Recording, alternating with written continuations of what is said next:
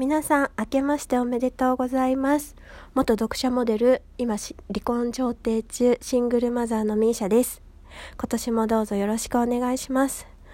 元旦早々なんですけれどもインフルエンザにかかってしまいまして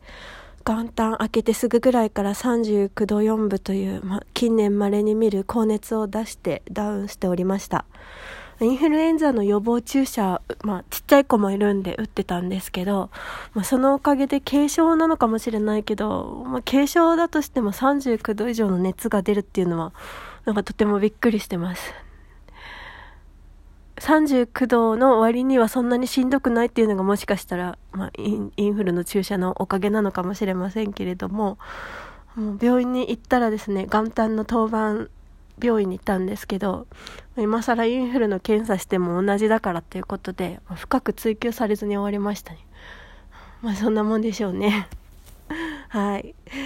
早く治していきたいと思っています。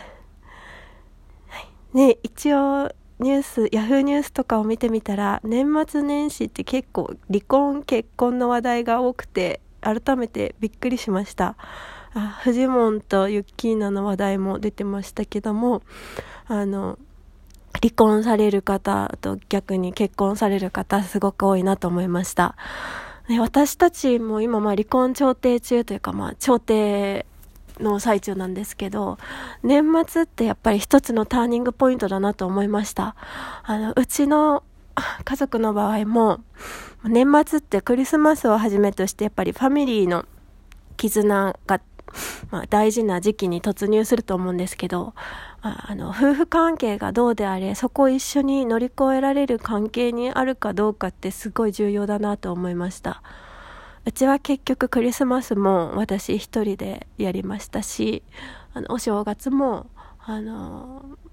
夫側夫にも夫側の両親にも合わせることができず、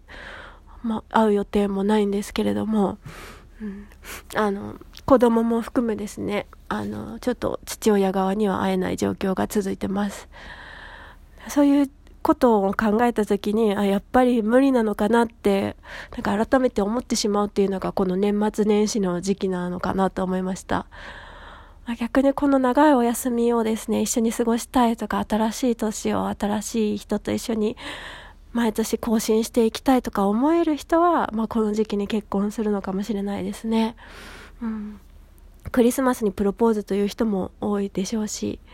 はい。年末年始は夫婦にとっても一つのターニングポイントだなと思ったお話でした。で、今日は元旦なので、おめでたい話題の一つもしようと思ったんですけども、まあ、あの、今日自分もインフルエンザということでですね、なかなかお聞き苦しい点も多いと思いますので、今日はこの辺でやめておきたいと思います。2020年も皆様にとってより良い年になりますように、シングルマザーのミーシャでした。したっけ？今日はこの辺で。